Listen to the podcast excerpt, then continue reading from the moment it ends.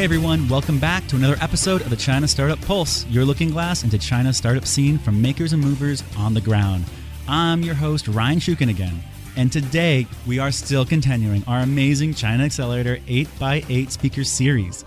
Eight mentors, investors, mentors, movers, and shakers who have built things on the ground in China, giving their emotional, heart driven stories of how they did it and how they beat the obstacles and built something amazing. We're starting today's talk off with Alvin Wang, China president of HTC, stepped out of the box and brought us to understanding the four P's to entrepreneurship and raising that to the eight P's of entrepreneurship discovering your purpose, finding the painful problem, having a burning passion, maintaining your positivity. These are all some amazing examples of what he brings to the table when Alvin is on stage. You have to listen to this. Next, we have Neil Liang, co founder of The Care Voice. He explains why your customer experience sucks and how startups can't afford to have that. That it's one of the most important things they need is to understand each customer touchpoint and how to improve that. Then, last but not least, Lucas Englehardt, the CEO of Shishi Lab. He got his speech going with a bowl of ramen where it recommends entrepreneurs to do the step by step thing to get to the next stage. No buzzwords here, no industry speech, just focus and easy to understand steps to build what you want to build. Without any further ado, let's get into this beautiful series. Cheers. Enjoy. Hi, good evening. So I've been told I'm to sit in this or stand in this box, but since we're in an innovation conference, I think I need to step out of the box, right? Or at least think think out of the box. So, what I'm going to talk to you guys today about is the APs of entrepreneurship. Okay, because uh, you know you're going to listen to a lot of talks today, and there are going to be so many things that you probably won't remember anything. And I remember from you know back in uh, B school the four P's of marketing, the five forces of Porter. So we got to give something that lets you guys remember. And I think that's actually something when you guys tell your stories to the rest of the world, find something that helps people remember your story. Okay. Actually, how many people here are entrepreneurs? Can you guys raise your hands? How many startup founders? Okay, decent size, but I, I thought there'd be more of you. So a little bit about me. I've been in entrepreneurship for over 20 years. I founded uh, four venture-backed companies and a few that weren't venture-backed. And I've worked in large companies and small companies. I've invested in uh, strategic investments. I run a, a large consortium of investors as well as uh, a large uh, uh VR-related business right now. So uh, enough about me, but I just want to let you know I've been in your shoes. I've uh, done a lot of things that you will soon do or you have already done. So uh, this is kind of my uh, consolidation of eight things that you should think about before starting to be an entrepreneur or maybe as you're going to become or as you, as you go through your journey of being an entrepreneur. So the first thing is passion or purpose, sorry, purpose. so um, I think before you start looking at you know, a problem to solve and you know, the teams to bring together, you really have to look at yourself. I think you have to understand who you are, what do you stand for, why are you here on this earth, what do you want to accomplish with your life. Once you've done that, that then gives you the foundation to do the other things that you want to do. Right? It'll give you, it will give you the, the structure of knowing, okay, is this problem I'm trying to solve, is it aligned with my purpose as a person? Right? Whether you're trying to you know, help people be more educated or you're trying to help uh, get people to travel more. Uh, whatever your purpose is, you need to find that purpose and then put your company and your technology, your products behind that. So next thing is the problem. I, I don't have to spend, spend too much time on problem, but I think a lot of other speakers will talk about this as well. The, the key is really find a problem that is really painful. Don't find a problem that is sort of a aspirin, you know, it's like the aspirin versus the versus the vitamin uh, question. So make sure you're solving something that is painful and something that people will pay for. Now comes the passion. So passion is key because once you've found your problem, you need to become the world expert in solving that problem. Okay? Read every single book you can, attend every conference you can, meet every person who are already experts in that space, and become smarter than them. Okay? Once you've done that, then you actually will find a solution to this problem that is real. Because a lot of times people don't do enough research and they think they, they have a solution. You know, just because they you know, saw a movie or saw an article or heard a friend talk about something or there, there's like this big thing called blockchain, you should go invest in that. Don't do it just because somebody else is doing it. Do it because you really have passion for that problem that you're trying to solve. And positivity is, is really key because it's a long journey and it can be you know three years five years 20 years to make a successful company. And in between shit happens. A lot of shit happens. Everything that will go wrong that can go wrong will go wrong. And you need to stay positive during that entire time right? But the thing is you also need to make sure that you, you see the downside that you see what are the potential risks and get around them. Even though you're positive and staying positive to your team and to your investors but you need to understand the risk and prepare to get around those issues before they become issues. And of course, people, right? Uh, you cannot create a company by yourself. You cannot be successful by yourself. You have to build a team. And you have to build a multifaceted team that, that solves problems for you at different areas. Don't get people that are like you. Don't get people that are your clones. Get people that really believe in solving the problem that you want to solve but have different skill sets than you do, who can supplement the weaknesses you have, right? I think a lot of people, they, they, they try to get people who, who think like them, who act like them, who look like them, and then they only see one side of the issue or one way of solving something. And we need to, if you want to be successful, you need to find people of different, different caliber and with different perspectives. The other thing is you need to get investors. You need to sell them to become your partners, your supporters, not just putting money in, but putting their time and putting their effort behind you. And then after all of these, you know, good people and good problem, you're going to come up with a product or, or service, but we'll just call it a product. And you're going to think this is like the best thing. And you're going to, you know, create the perfect product. But the reality is that there is no perfect product. Okay? Don't wait for the perfect product. If you wait for the perfect product, you will never ship anything. And until you ship something, you don't know what the customers really think. That's really key. If you get a product, put it out in the market as quickly as possible and get feedback and start changing it and fixing it and adjusting it and optimizing it because it will not be perfect and it will never be perfect. Right? That's really important to understand because too many people uh, also, some of them will also tell me, they say, oh, you know, I, I, need you to sign an NDA before I, before I show you my plan because it's so top secret, it's, it's so amazingly, you know, different. And at the end of the day, it's not, okay? Everybody's got freaking ideas. Everybody's got ideas. But it's the ability to execute. That's really what separates you. So don't think your product is the thing that's going to separate you or your, your secret, you know, sauce technology because somebody else have already done it. They just probably didn't execute as well. They may not be executing as well. They may be executing better than you. But don't, you know, don't hide technology. Get feedback. Get feedback from investors, give feedback from partners, maybe even get feedback from what you think might be potential competitors who become your potential partners.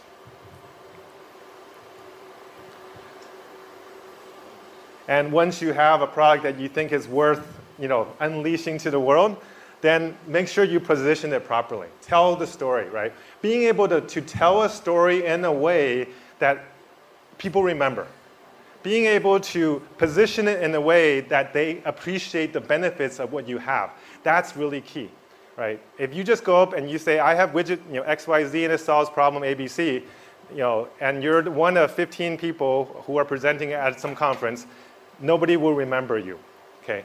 Tell them a story that, that they can identify with, that they will care about, or in a way that brings out that benefit to them.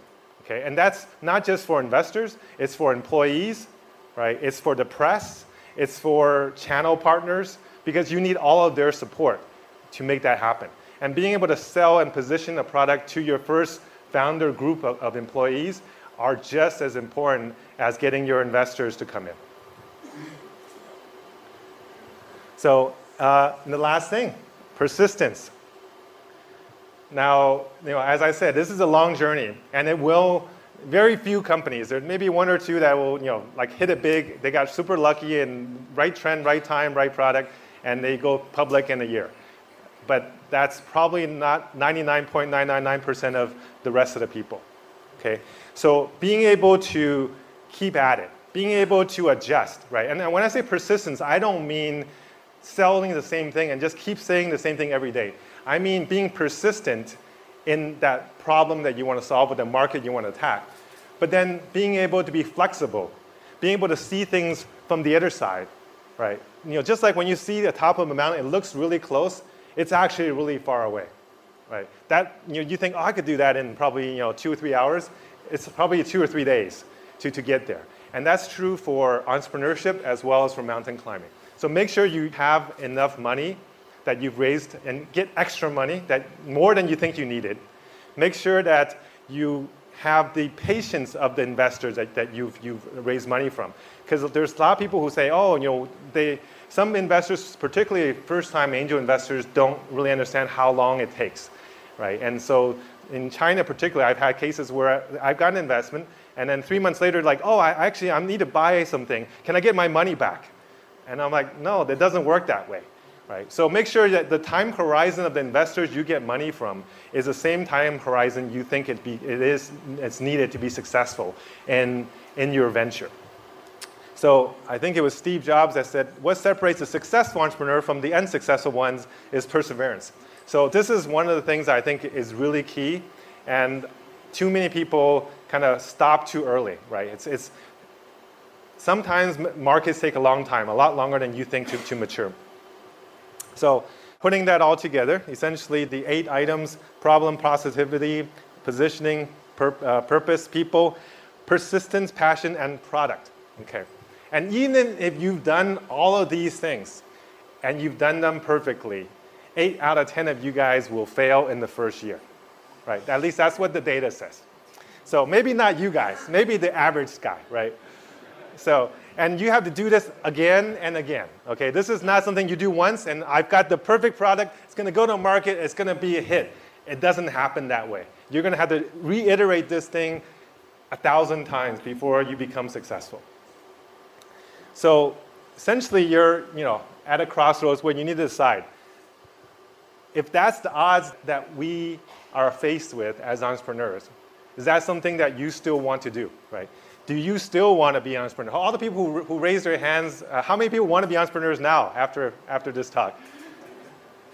Okay, actually a few more. So, all right. So I guess that, that reverse psychology works. Um, all right, so thank you all. That's my 8 by 8 Thanks.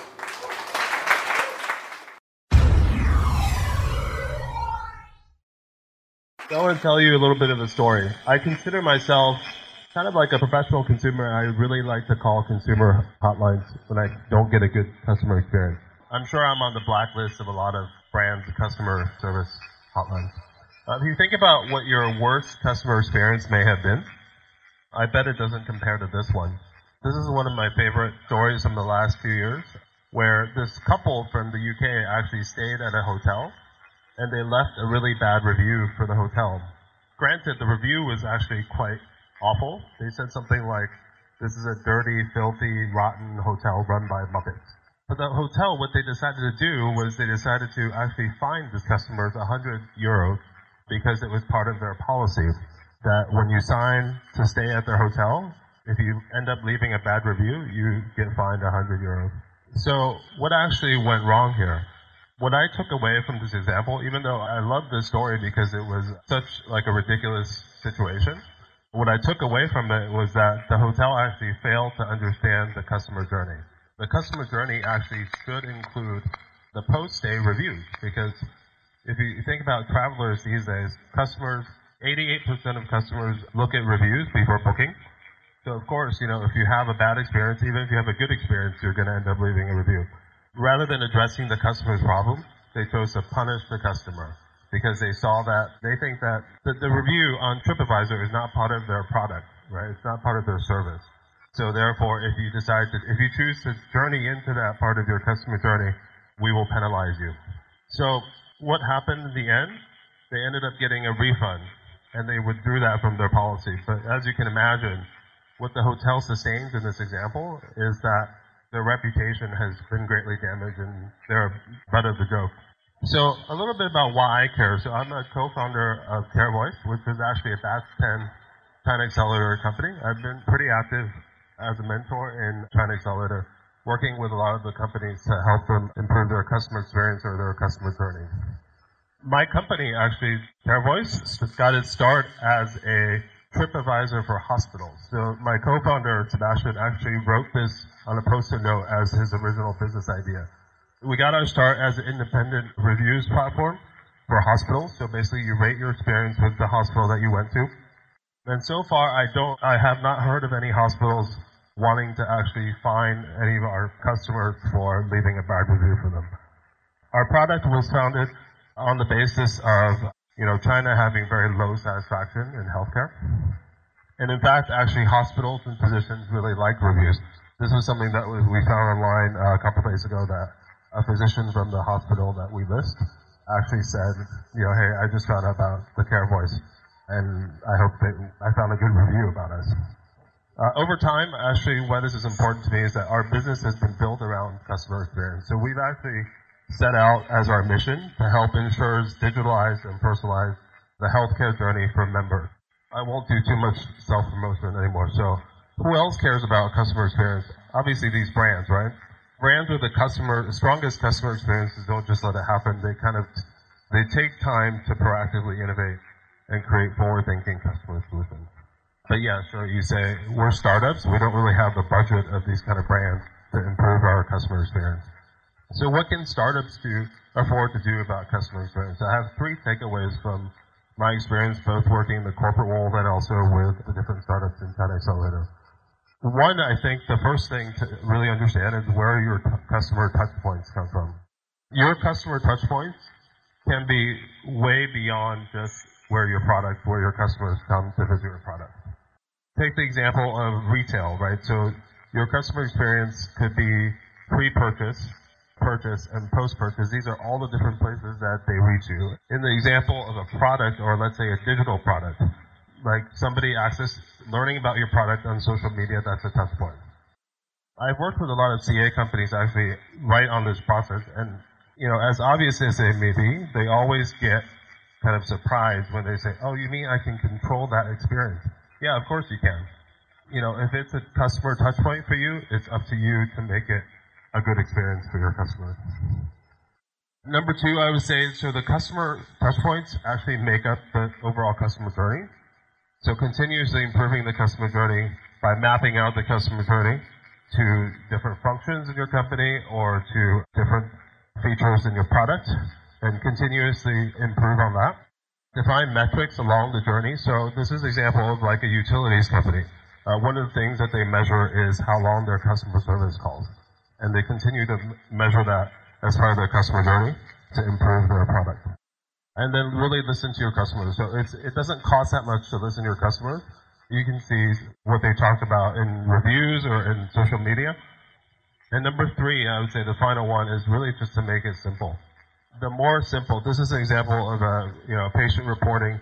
Just by simplifying the design, you actually get a call to action for somebody's medical profile.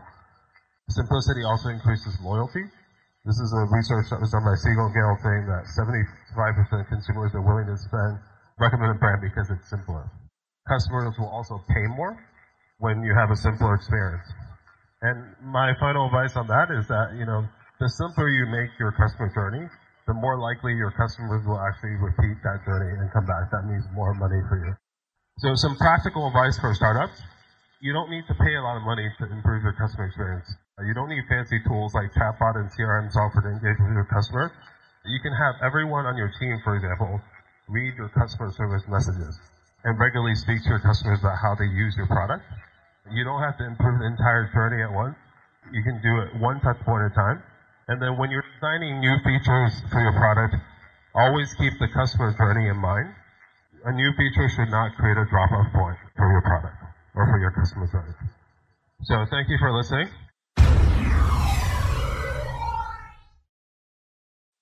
I said, ni hao. That's better. My name is Lucas, and I suffer from FOMO. Some of you may know that's the fear of missing out every day I have hundreds, I see hundreds of opportunities, whether it's business ideas, product ideas, marketing ideas, and I have to try to focus. Maybe some of you suffer from it too. I think it's quite common amongst entrepreneurs. If you have a day job like a normal person, you might not be here. So, we want to cook. The number one mistake that I see founders making is trying to go right to the top. I want to be a master chef when they haven't even learned how to do the basics. So I think it's very important we talk about why simple is good and how we have to go step by step to build businesses, to build our teams, to build our marketing channels, etc. So notice this doesn't say KISS, keep it simple, stupid, like some people say. You're not stupid. I think actually the smarter people are, the harder it is to focus because you have more ideas, you see more opportunities. So we're not going to start with the Beijing duck because I'm a vegetarian. We're starting with ramen because I love noodles. And uh, by the way, a great product, convenient, cheap, delicious. I think that's a great sales pitch. We'll come back to the noodles. I want to start at the high level. This is how I view building businesses. At the top, we have a beautiful, profit-making, smooth-sailing machine, a business, enterprise. But we're at the bottom. We're in the water, and actually, since we're in China, it's not a calm lagoon, it's a raging river. And at the end of the river is a waterfall. That's when you run out of funding. The water moves fast in China.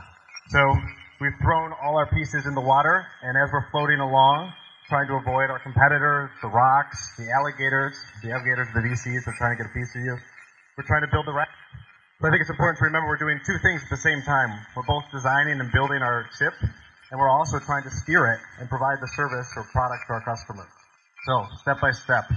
We're not trying to jump to the, the big ship. We're just trying to get to the next phase. So, what's the next phase? Back to the ramen. Ramen profitability. Being cash flow positive and, you know, having, buying ourselves some time. So, I believe it's very important to find one thing that works. Focus on one metric and one channel to hit that metric. We don't need to throw everything against the wall and just see what sticks. We need to be very systematic about doing targeted tests and finding what works. If it's too bland, we add a little salt. So this is my previous company, Wai Mai Chaoren. We were a food delivery company. Uh, this was right before we did the uh, ice bucket challenge, about two seconds before I got ice water dumped on me. Our number one channel was offline flyers. These are some samples. On one side it would explain the service, on the other side it would have some sort of hook, a free drink or some other gimmick. We handed these out outside of subway stations, outside of office buildings. It was extremely effective. One to five percent redemption rate, actually meaning people would get the flyer and actually order because it was extremely targeted. A lot of people ask me, you know, they say, I, I don't know if I can do flyers for my company. I'm not saying you have to do flyers. I'm saying you have to find that one thing that, that works and just nail it day in and day out. A lot of people also tell me that doesn't scale. How do you scale that? I want to do a viral video. I want to do SEM. Well, the great thing about things that don't scale is actually they do scale, but it's linear. So you're not going to hit a wall like when you run out of traffic on SEM. Good quote by Paul Graham. Go meet your people, do things that don't scale. I personally have given out thousands and thousands of flyers. We had hundreds of full-time staff managing thousands of part-time people handing out millions of flyers a day. It does scale if you put your mind to it. It's a management problem. Airbnb, by the way, heard this quote, and they flew to New York to meet their original hosts, and they started hiring professional photographers to take photos of the apartments. That set the standard very high on the, the platform for having high-quality photos. Now, even though uh, not all the photos are professional photographers, that's continued. But it's something that doesn't scale. So just a quick video. I don't know if we have sound. Hello, Steve. Thanks for coming. My name is John. Any questions before we start? Good. How does your company currently measure results in digital marketing? Well, we look at the bigger picture and try to see what kind of ripple effect the. Uh, uh, we uh, uh, go for the key influencers who are. At the end of the day, we want to create a halo effect around our brand recognition. We try to fine tune engagements to get. Working on getting a real 360 degree view of the customer to cross segment synergies. Like? Closed loop marketing. Sir, The classification of our brand. SEO? Click your rates? Yeah, I'll end it early. I think the point is obvious, right? We don't need buzzwords. We need one channel that works, one thing that scales that we can continue to do. My current business is called Shishi Lab. We do teeth straightening and teeth alignment, direct to consumer. So the point I want to make here is that uh, with food delivery, we weren't inventing food delivery. We weren't inventing the flyers. All we were trying to do is one simple phase shift from ordering by phone to ordering on an app. Now what we're doing with teeth delivery is instead of going to the hospital, you go to us directly and we can save you a lot of time and money. So think about what is the one thing you can do with just one small tweak that makes a difference, and then how do you push that out and make it big? I'm Lucas. Thank you. Look forward to talking later. Hey everyone, I just want to take a quick moment to thank our sponsor, China Accelerator. They are a accelerator based in Shanghai, bringing international ideas into China and Chinese ideas international. They're number one in what they do. They're a three month program and they help build your idea and make it amazingly successful. You can find out more at www.chinaaccelerator.com. People Squared is the original co-working space in China. It's your home for startups, no matter what you're working on. Small team or large, it has all the resources, the environment, the culture, everything that you need to take your idea and make it successful. Founded by Bob Jung, an entrepreneur himself who really understands what startups need, it's a great place to bring your team and find success. You can find out more at people-squared.com.